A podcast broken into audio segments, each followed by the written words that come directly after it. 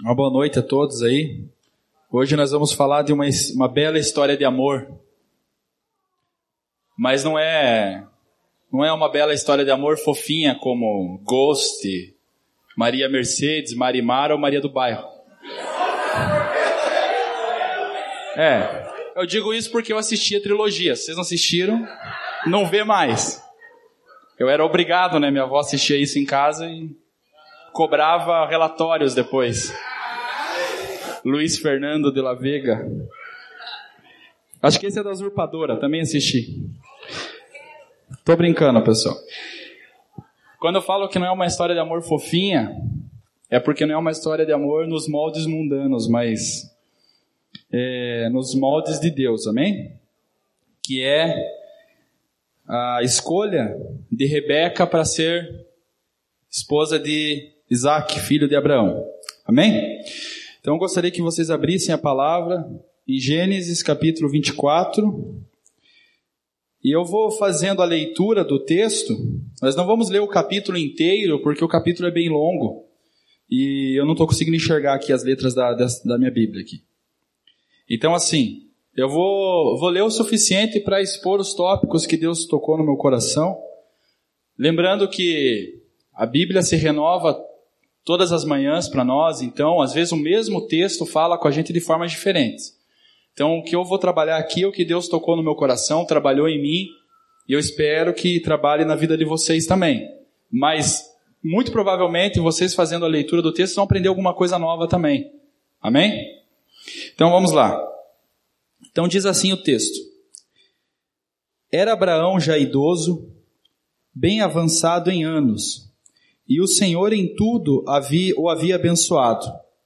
Disse Abraão ao seu mais antigo servo da casa, que governava tudo o que possuía: Põe a mão por baixo da minha coxa, para que eu te faça jurar pelo Senhor Deus do céu e da terra, que não tomarás esposa para meu filho das filhas dos cananeus, entre os quais habito mas irás à minha parentela, e daí tomará esposa para Isaac, meu filho.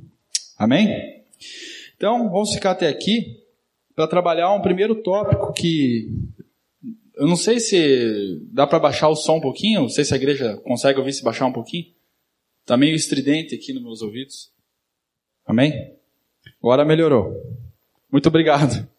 Eu não estou acostumado a falar no microfone, então não sei, pode ser normal mas afim, enfim. O primeiro tópico é que Deus trabalhou muito assim que eu percebi em Abraão é a fidelidade. A fidelidade de Abraão. Todo mundo sabe que Abraão errou, né?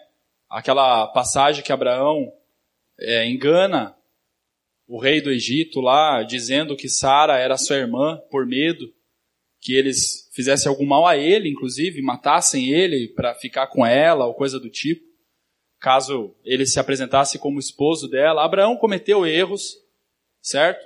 Até mesmo depois dele já ter recebido a promessa de Deus. Ele errou. Mas a gente percebe que, por ele ter fé em Deus, ele foi aprendendo e foi desenvolvendo uma fidelidade com Deus, certo? Essa fidelidade foi sendo aprimorada. Ele pelas experiências que ele foi, foi tendo com o Senhor, ele foi deixando de negociar algumas coisas com Deus, ele foi deixando gradativamente de deixar o seu eu tomar é, o lugar nas suas escolhas, e, e, isso se torna muito evidente depois do é, que Deus pediu para que ele sacrificasse Isaac, né? Ali Deus provou Abraão no fogo mesmo. Foi com certeza a decisão mais aguda que ele teve que tomar na vida. É, pois imagine você, eu não sou pai ainda, mas ali está meu amigo Reginaldo e a Samanta nos visitando aqui hoje, inclusive, são da Igreja Quadrangular, onde me converti. E fico imaginando assim, se Deus pedisse para você, Reginaldo, a Cecília, né, em sacrifício, certamente é algo que não tem, é inimaginável, né? Mas Deus pediu. É um absurdo? É, mas Deus é soberano e Deus proveu também o cordeiro lá para o sacrifício. Mas Abraão foi, sem saber se apareceria um cordeiro ou uma outra situação Deus faria. E Deus proveu. Mas ele foi, amarrou Isaac, toda aquela situação que vocês já devem conhecer da palavra. Quem ainda não conhece essa passagem pode ler em Gênesis um pouco antes. É óbvio que Deus não permitiu que aquilo acontecesse. Porque Deus permitiu o sacrifício de um filho, o dele, que foi Jesus Cristo. Aquilo era um símbolo, digamos assim, né? O Velho Testamento é uma sombra do que o Novo revela. O verdadeiro sacrifício de um filho foi Deus quem fez. E foi o sacrifício que nos salvou, inclusive. Amém? Mas ali Abraão mostrou de fato que ele estava maduro, que ele desenvolveu uma fidelidade inegociável com Deus. E aqui nesse texto também é, é apresentado isso. Quando ele fala para o servo dele buscar uma, uma mulher, não entre os cananeus. Porque os cananeus, é, se você ler a palavra, eles não eram um povo, não era um povo que tinha temor a Deus. As próprias mulheres, diz alguns comentaristas da palavra, que não criam em Deus, que seguiam caminhos tortuosos, até meio pervertidos. Enfim, tinham várias situações que impediam alguém que cresce no Deus da no Deus verdadeiro de se envolver com aquele povo, né? Não que não pudesse ter algum contato, algum contato é inevitável, às vezes até militar, mas de se relacionar seria muito complicado. Então Abraão fala para o servo: não tome uma mulher entre os cananeus. Aqui Abraão está provando fidelidade com Deus e com a sua geração. Que ele era fiel aos propósitos e fiel à promessa de Deus para a vida dele. Certo? É, é óbvio que Deus é um Deus gracioso. Deus pode escolher pessoas até mesmo entre os ímpios para abençoar a igreja. A gente sabe disso. A graça comum está aí. Ontem a gente estava discutindo aqui na escola bíblica a respeito da graça comum e da, da graça especial. E certamente, se não fosse a graça comum até entre os pagãos, até entre os ímpios, provavelmente o mundo não existiria mais. Os homens teriam se destruído por completo. É muito provável que muito da, do conforto e da tecnologia e da arte que nós experimentamos não existiria. É Deus que é dono de todo o conhecimento, de toda a beleza. Enfim, é óbvio que a gente sabe, por experiência, que nem sempre isso é usado da, da maneira correta. Eles não usam para glorificar a Deus embora às vezes glorifique a Deus sem eles saberem.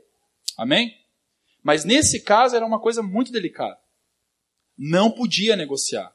Era julgo desigual, como diz a palavra. E aqui a gente vê algo muito interessante. Existem situações na vida que são inegociáveis. Os cananeus ali, metaforicamente falando, lembrando que o Velho Testamento é revelado no Novo, é um mundo, certo? É um mundo fora da igreja certo? É o mundo do pecado, é o mundo da, da carnalidade, é o mundo, enfim, de tantas situações aí fora, né? E a todo tempo nós somos confrontados a negociar a nossa fé com o mundo, todo tempo, todo instante. Por várias vezes eu tenho certeza que eu e você já passamos por situações que fala, caraca, e agora? Hum, Deus ou a minha escolha de repente? Ou a escolha de alguém sobre mim? Ou até mesmo uma escolha do mundo para decidir aquilo que eu devo fazer, enfim, me influenciar e coisa do tipo. Essa questão do julgo desigual ela é muito séria, né? E assim, antes de tomar um juízo sobre alguém, enfim, alguém se sentir confrontado de uma forma mais bruta, eu vou falar de duas experiências que aconteceram na minha vida, porque ao longo da vida a gente vai vendo que não vale a pena negociar com o mundo, e ao longo da vida a gente vai vendo como é bom ser fiel a Deus e os bons frutos que isso traz na nossa vida. Uma, uma escolha que eu tive que tomar quando eu tinha ainda. é uma experiência minha, não tome isso como um absoluto, mas é um testemunho que Deus agiu. Não, é, não fui eu que, quem agiu, tenho certeza plena disso.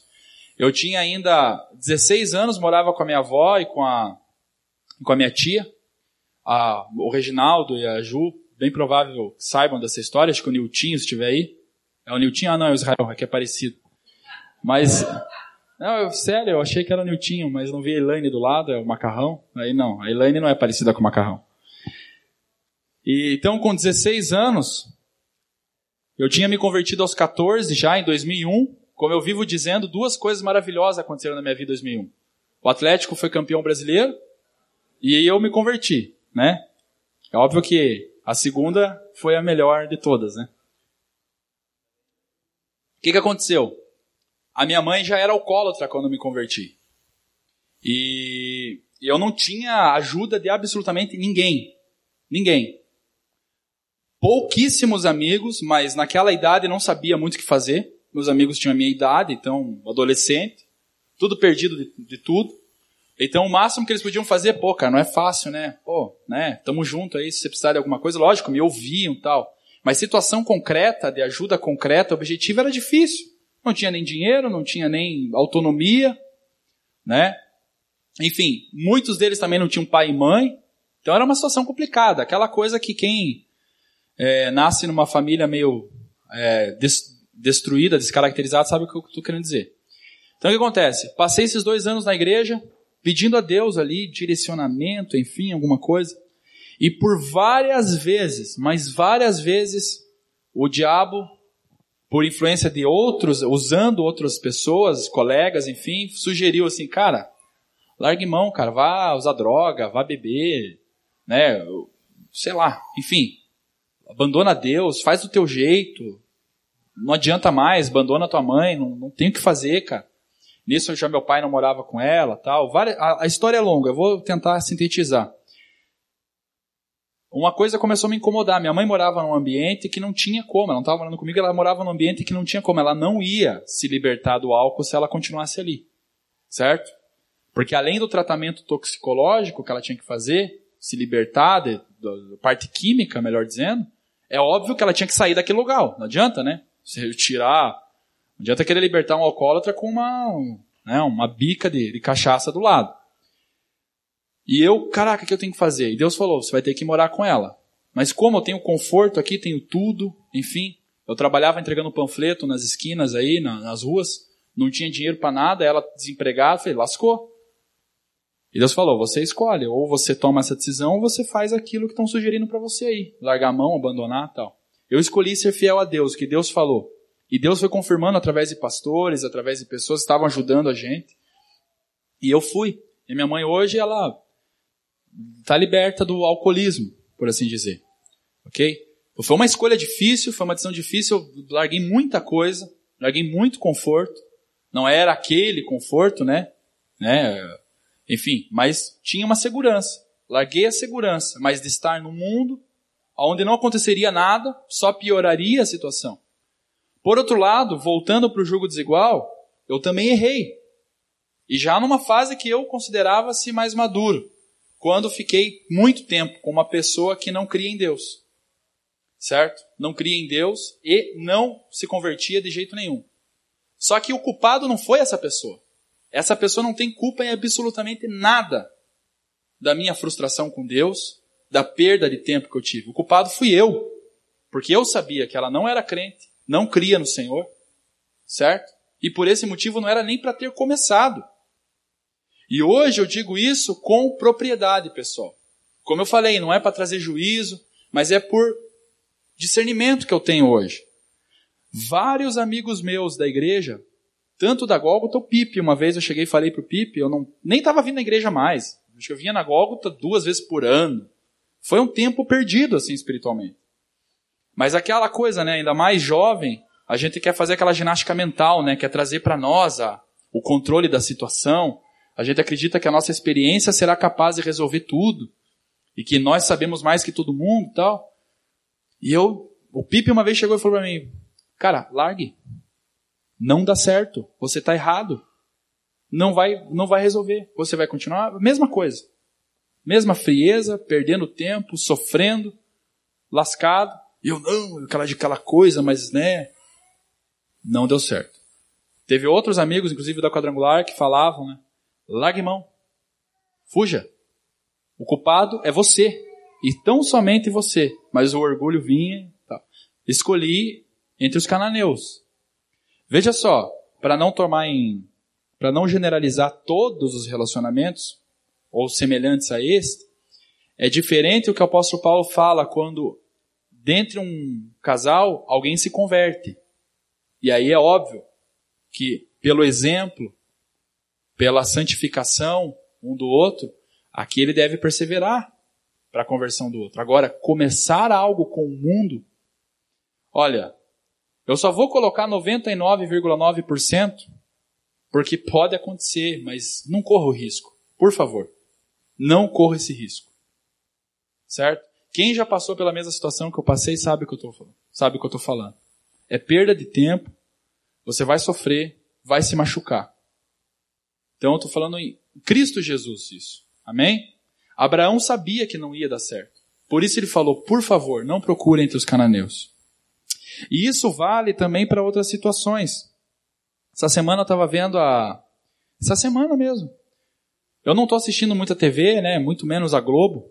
E depois disso, quero que se lasque de vez mesmo, como diz o Pi. Vi uma matéria sobre a Damares, a nova ministra dos Direitos Humanos, que pode ter lá problemas. Não, não quero nem entrar nessa situação se ela crê na mesma doutrina que a gente, pouco importa. Ela é cristã, ela é uma irmã em Cristo. E o Jornal Nacional fez uma crítica a uma fala dela sobre o evolucionismo. Ela estava fazendo um vídeo para uma igreja, não se sabe nem qual igreja, nem a quem se direcionava aquele vídeo, e ela defendendo o criacionismo. E ela ali comentando que a igreja, não sei se alguém viu essa matéria? Levanta a mão, por favor. Alguém viu? E ela ali comentando que a igreja deixou, né, a ciência tomar as rédeas do discurso acadêmico, do discurso científico, enfim, essa ciência secularizada.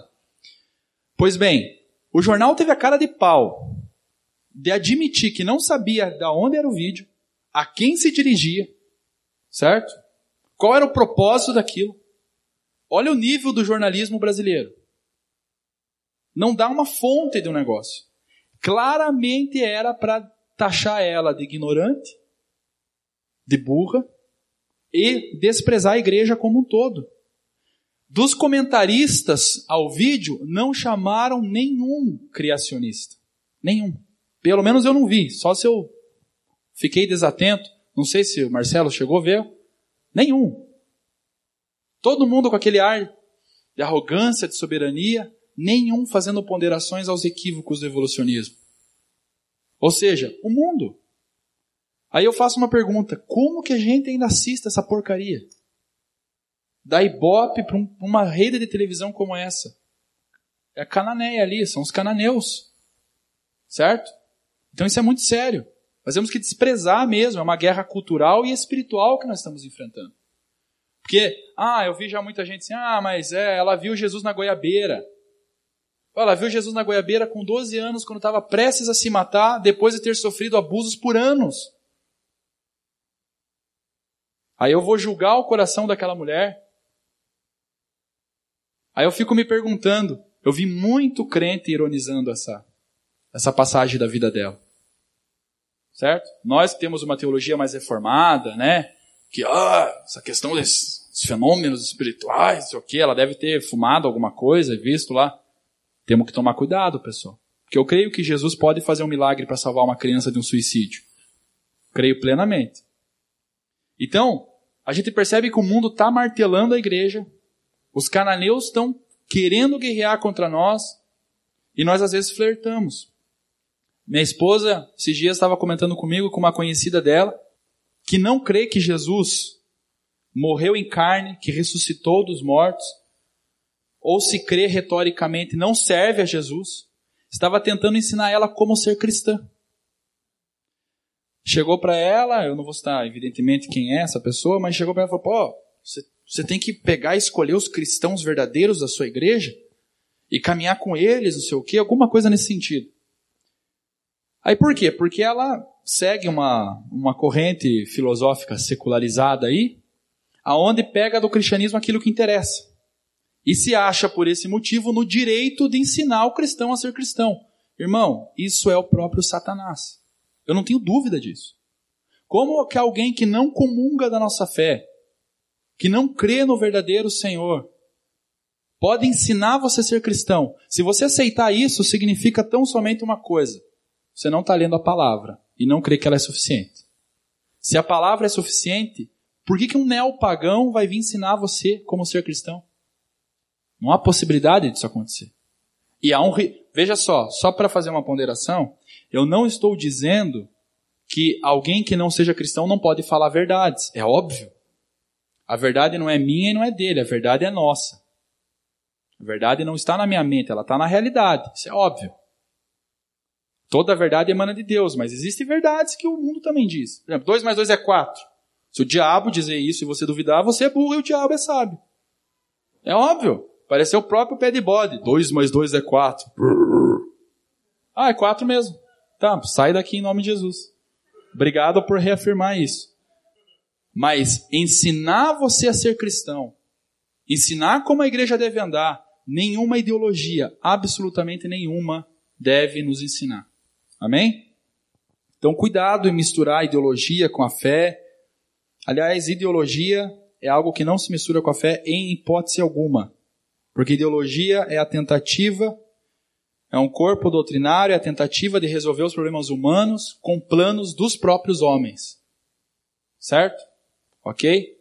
E isso é evidente que é frustrado, pois o homem é caído, corrompido, e maus são os desígnios do coração do homem. Aliás, Toda tentativa de consertar a sociedade por uma ideologia acabou em genocídio, morte, perseguição. Toda essa desgraceira que a gente acompanha de todos os lados. Seja da direita, seja da esquerda, seja lá do que for. Se for ideologia, eu já guardo minha carteira. Se falarem de ideologia. E eu aprendi isso com a vida, pessoal. Porque eu fui um. Não, eu não. Eu não quero. Eu não quero entrar em termos aqui, nomear, porque Galera, porque há um outro problema também. Isso é muito sério. Eu vejo muita gente assim, ah, se não é de esquerda, então automaticamente eu posso abraçar como se fosse algo bom. Se é ideologia, meu caro, é a mesma coisa. A nossa bandeira tem uma frase escrita ordem e progresso. Uma frase conservadora, mas ateia. Trocamos a cruz do brasão monárquico aqui por uma frase ateia na nossa bandeira. A nossa república foi fundada por, entre aspas, cristãos com princípios seculares. Deu no que deu, né? Tá uma maravilha, graças a Deus, tudo, né? Tudo funcionando certinho. Mas enfim, vamos lá. É, em termos culturais, enfim, tudo, não devemos misturar em hipótese alguma. Por isso que Abraão agiu dessa forma. Continuando a leitura. Olha só.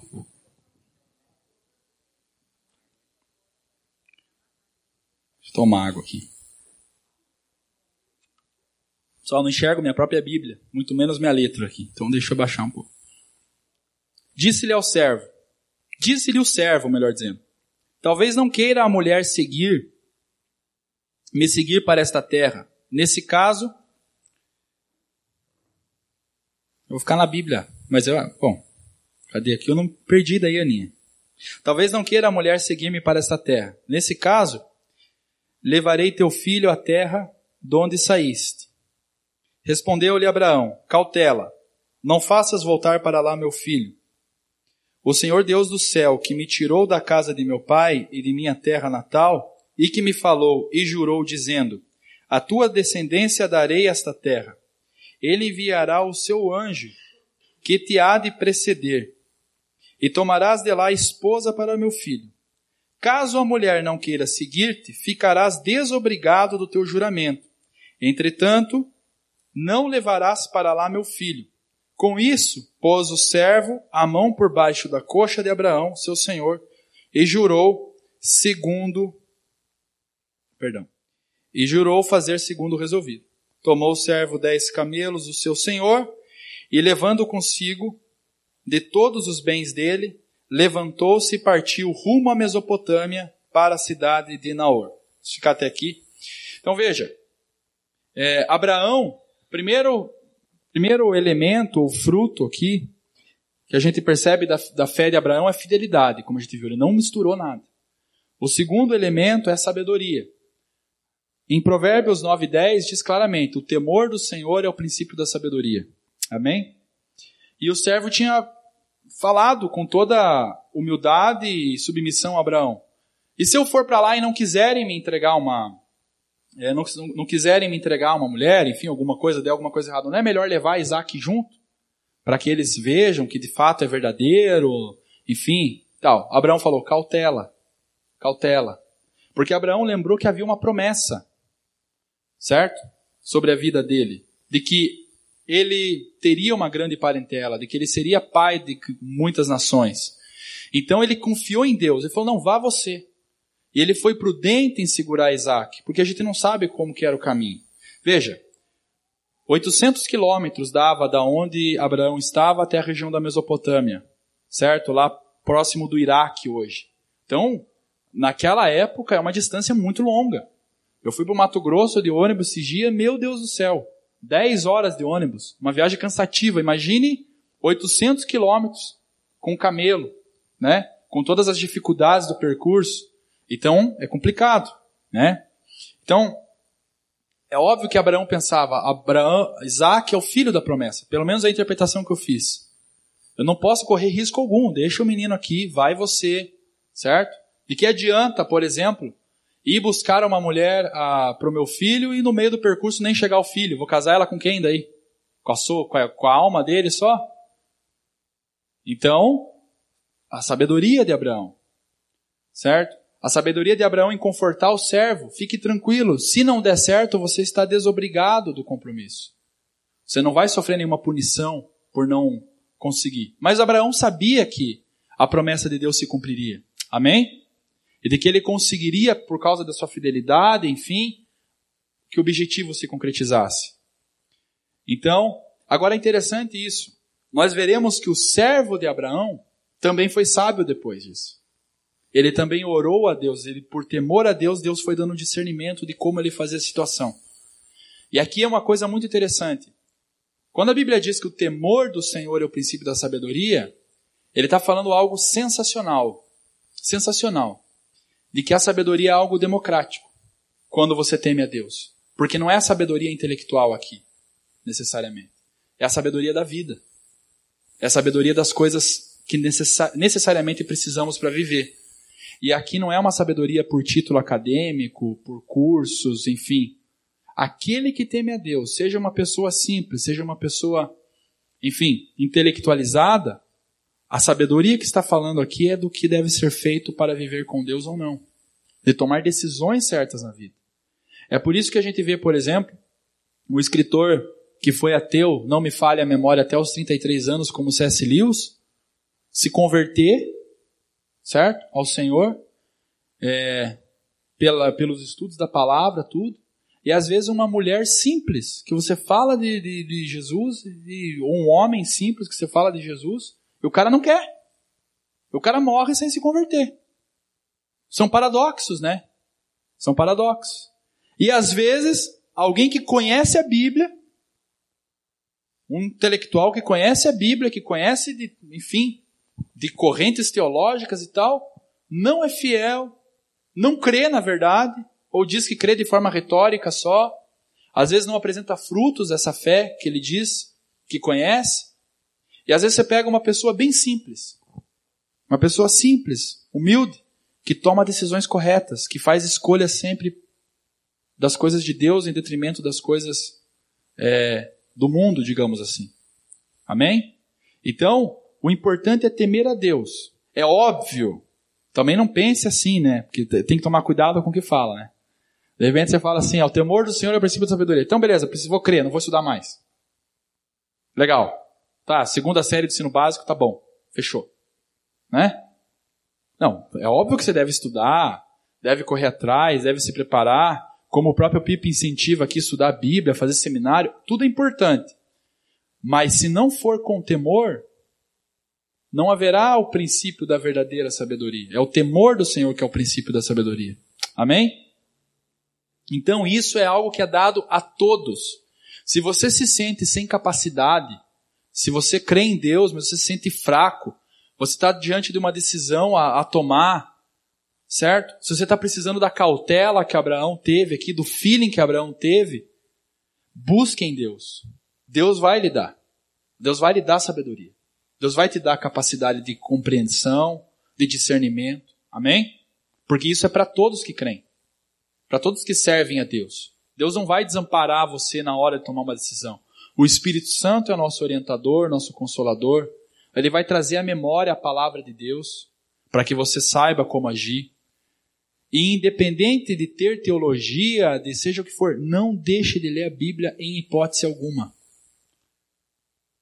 As melhores decisões que eu tomei na vida, Aliás, todas que eu tomei tendo a Bíblia como referência, eu acertei.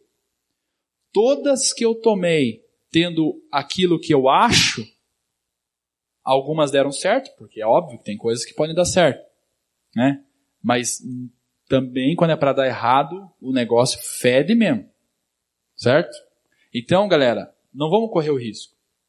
Porque lembre também que dar certo ou dar errado não é a questão de quanto você consegue, de quanto você é, prospera, de quanto você é feliz nessa terra ou não. É o quanto você perseverou nos caminhos de Deus, o quanto de frutos de salvação você tem colhido. Amém? Pois bem, continuando, a partir do versículo 10, então, que a gente leu, né?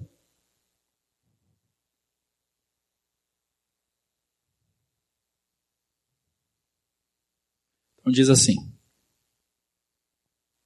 Achei. Fora da cidade fez ajoelhar os camelos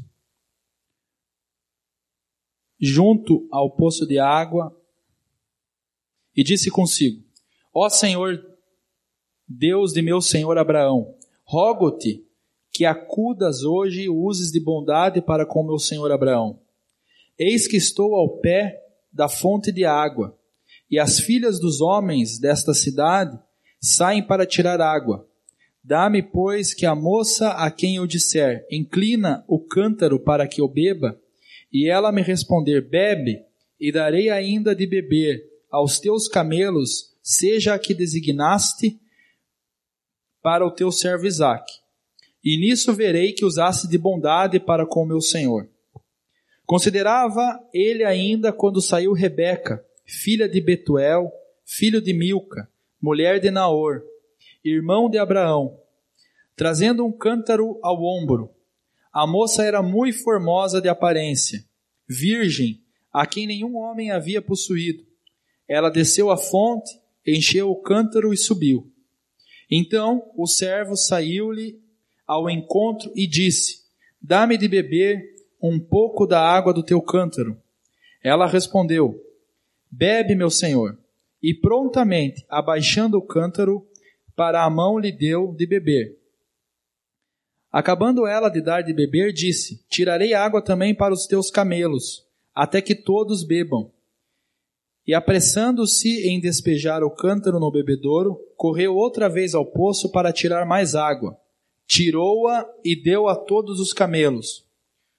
O homem observava em silêncio, atentamente, para saber se teria o Senhor levado a bom termo a sua jornada ou não.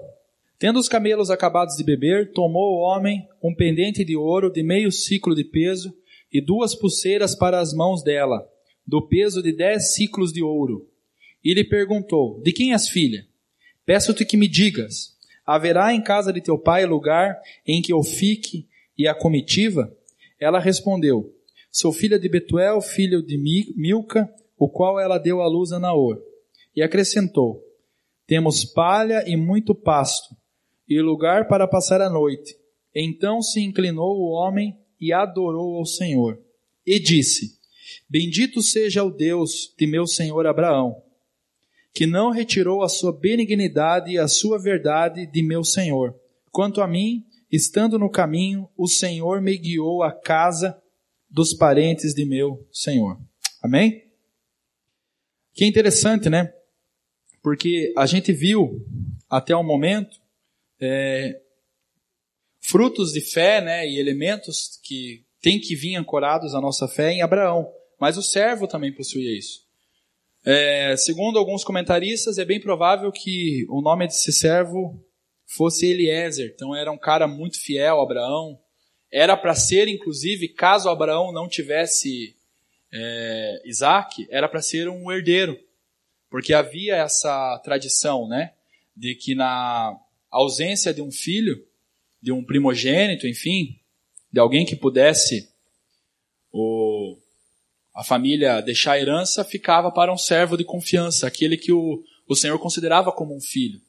E esse era para ser era para ser Eliezer, ao que tudo indica a palavra. Então, a sabedoria de Abraão, o exemplo de Abraão, o testemunho de Abraão certamente influenciavam ele.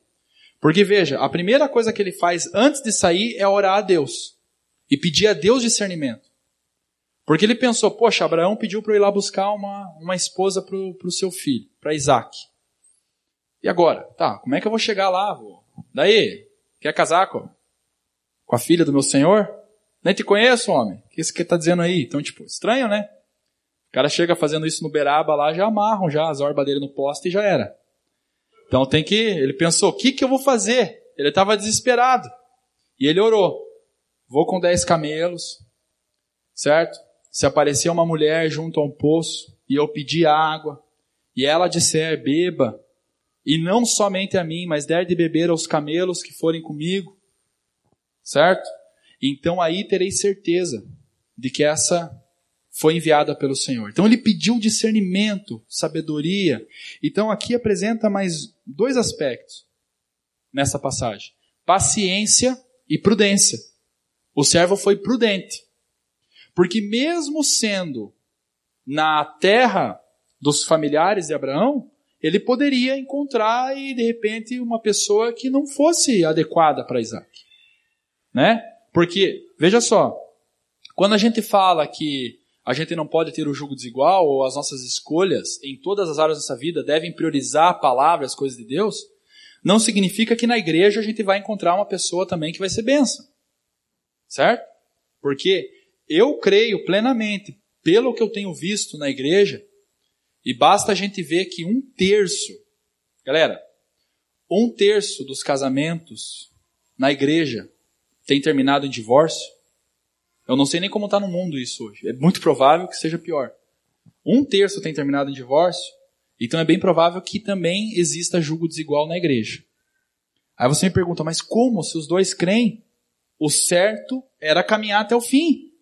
Porque a palavra diz assim: quando eu digo que há um julgo desigual aqui, não é necessariamente da fé, mas é de propósito, é de compromisso, né, de responsabilidade um com o outro, de cuidado um com o outro. E tanta coisa que vai desgastando, vai minando, vai matando a esperança um do outro, vai cansando. Eu não sei. Mas se, se terminou, se aconteceu alguma coisa, se não houve perseverança, alguma coisa aconteceu. E aí cada um vai fazer a sua análise. Eu não estou aqui para julgar ninguém, pra... só estou falando que é uma realidade que acontece na igreja. Então, mesmo na igreja, a gente tem que ser prudente como esse servo foi. Certo? Orar, conhecer a pessoa, analisar. Agora veja. É interessante que quando é para ser de Deus, você encontra a pessoa e você vê se ela tem compromisso com Deus, você vê se realmente a fé dela não é só uma fé retórica. Você analisa tudo. O histórico, às vezes, por incrível que pareça, não significa tudo, embora seja importante. Porque você tem que ver, não se ela teve uma vida de pecado no passado. Eu tive, muitos aqui tiveram. A questão é qual que é o nível de maturidade dessa pessoa hoje com Deus. Será que hoje a fé dessa pessoa é firme, enfim? Então ele pediu. E ele viu isso em Rebeca. Por que, que ele viu?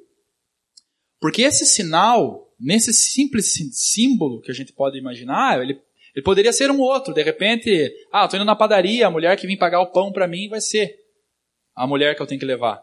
Não, ele pediu algo, uma tarefa difícil. Não era uma tarefa fácil. Retirar a água de um poço, certo? Dá de beber a 10 camelos, certo? Pensa, eu já tomo uns 2, 3 litros depois de uma caminhada de 5 minutos.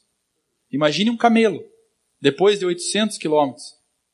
Não teve graça nenhuma que eu falei, mas em, em termos de dimensão de proporção aí, enfim, só para vocês terem uma ideia. Então ela teve que pegar água, colocar naquele coxo muita água. Eu tenho certeza que ela colocou até água a mais para deixar ali enfim, aqueles animais já à vontade, até para aqueles, para aqueles, para que o servo de Abraão pudesse descansar em tranquilidade. O texto fala que o sinal que ele pediu foi cumprido plenamente. Foi cumprido plenamente. Hum? Agora veja, ele não se empolgou, ele foi prudente, tá? Ele não apenas foi paciente, mas ele foi prudente.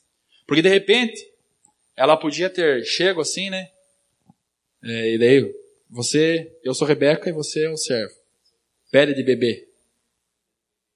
Sim, eu dou um copo de água pro cara e ele sai, eureka, eureka, descobri. A gente não vê isso no texto. A gente vê que ele ficou frio, no bom sentido, teve paciência, viu os próximos movimentos de Rebeca. Ela foi, tirou a água até para o último camelo, a quantidade é suficiente. Ele teve paciência. Então, será que muitas vezes a gente tem paciência? Essa é uma pergunta que a gente tem que fazer. Às vezes, no primeiro, na primeira aparência, a gente já se empolga. Né? Lembrando que é um protocolo mesmo você receber um viajante e você oferecer um pouco de água também. Agora, para todos os camelos, de forma deliberada, sem ele pedir essa outra parcela, ela foi perseverante, ela não demonstrou preguiça para a tarefa, certo? Porque a vida dela com Isaac não foi uma vida fácil. Certamente uma mulher acomodada junto com ele não daria. Porque os dois não foram acomodados, embora erraram. Se vocês lerem Gênesis, o restante do livro, vocês vão ver muitas coisas. Mas, enfim, ela ela tinha que ser uma mulher especial, porque Isaac era um cara especial. Era o filho da promessa de Abraão. Então ele foi criterioso, foi prudente. Amém? Que a gente seja também, que a gente não seja precipitado na, nas decisões, principalmente quando a gente pede alguma coisa a Deus. Amém? Por fim, um outro fruto que a gente, só para recapitular, então, fidelidade, sabedoria, prudência, paciência e, por último, ali no versículo 27, que a gente já leu, 26 e 27, né? A gente percebe aquele servo se inclinando e agradecendo a Deus. Porque o que ele havia solicitado se cumpriu, Deus fez como ele tinha pedido. Certo? E, a, e eu tenho certeza que ali ele já tinha confirmado no coração que aquilo daria certo. Se vocês pegarem e lerem o texto depois, leiam o texto em casa, eu recomendo, que é uma passagem bem bonita, a gente vai ver que tudo caminhou como ele planejou.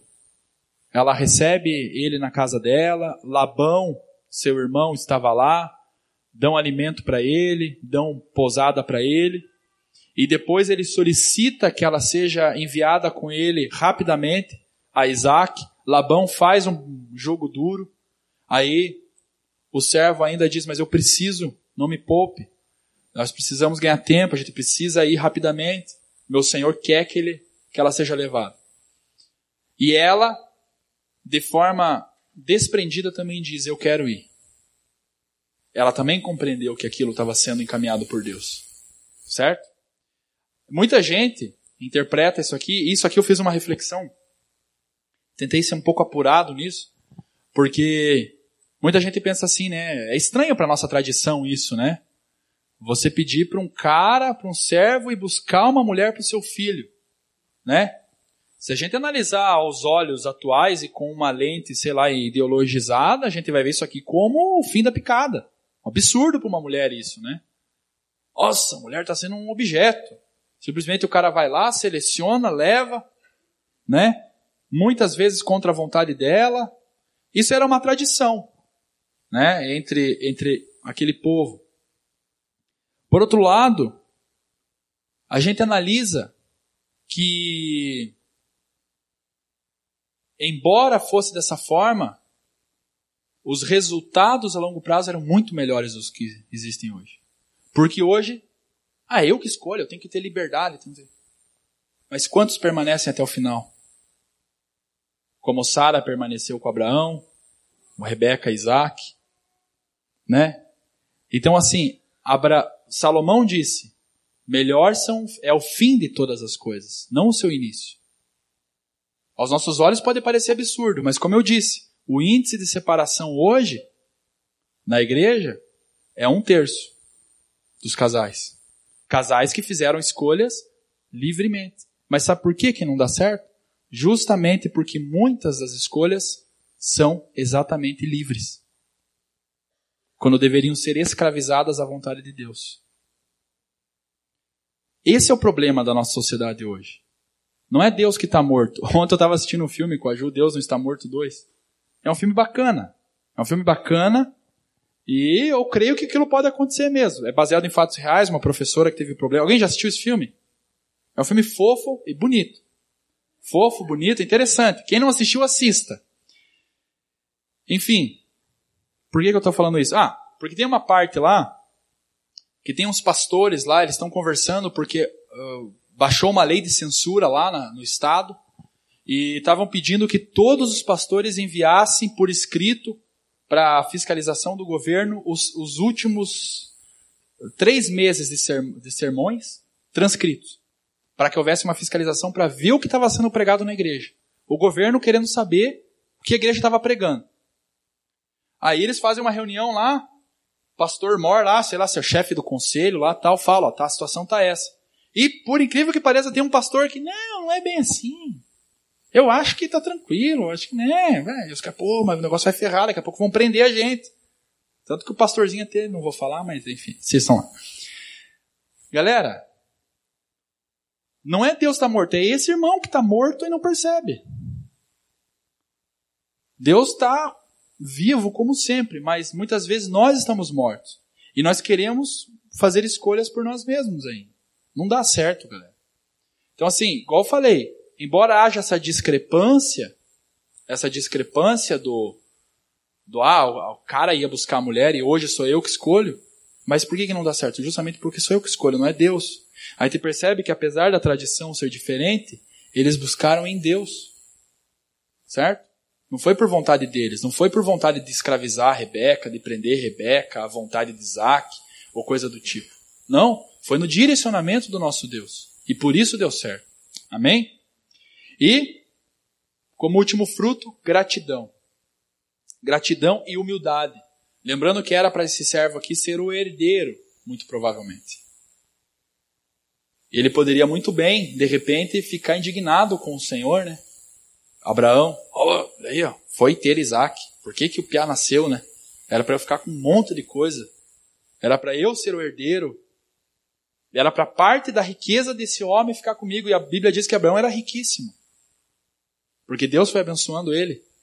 E ele teve a humildade de não só ir buscar uma esposa para o herdeiro legítimo, como ser grato a Deus por Deus ter feito bem para o seu Senhor e para o seu filho. Amém? Então, essa humildade também. Então, não há possibilidade de você ter fé sem nós termos fidelidade, sabedoria, que aqui não é a sabedoria intelectual, de nós termos paciência e prudência, esperar em Deus, porque se você tem fé, você espera, você não vai se esperar. E gratidão e humildade. Amém? É, espero não ter me excedido. E eu gostaria de. Primeiro, eu gostaria que você fechasse os olhos, assim. Eu vou falando algumas coisas, eu gostaria que você refletisse. Amém? Porque, como eu disse, igreja, muitas vezes, mesmo nós servi mesmo servindo o Senhor, mesmo comungando nos domingos, tomando a ceia, sendo batizado? Será que nós estamos fazendo a, a, as coisas de acordo com a vontade de Deus ou de acordo com a nossa vontade? Será que nós estamos sendo fiéis a Deus? Será que na hora de defender alguma coisa de Deus, a gente prefere, defender alguma coisa do mundo? Será que por vezes, nós achamos que a nossa sabedoria é suficiente para resolver os problemas que nós temos que resolver? Será que nós estamos sendo prudentes, sendo pacientes nas nossas decisões? E por fim, quantas vezes nós temos nos ajoelhado e agradecendo, e agradecido a Deus, perdão, pelo fato de nós termos alimento em casa, pelo fato de nós termos decidido, inclusive, da forma adequada? Ou será que primeiro a gente fala, eu consegui, eu realizei, fui eu que tomei a escolha certa? O que a gente diz? Será que sai da nossa boca mais eu acho do que a palavra diz? Será que sai mais palavras da nossa boca de humilhação, de inveja, de orgulho, de ódio, do que os joelhos estarem dobrados?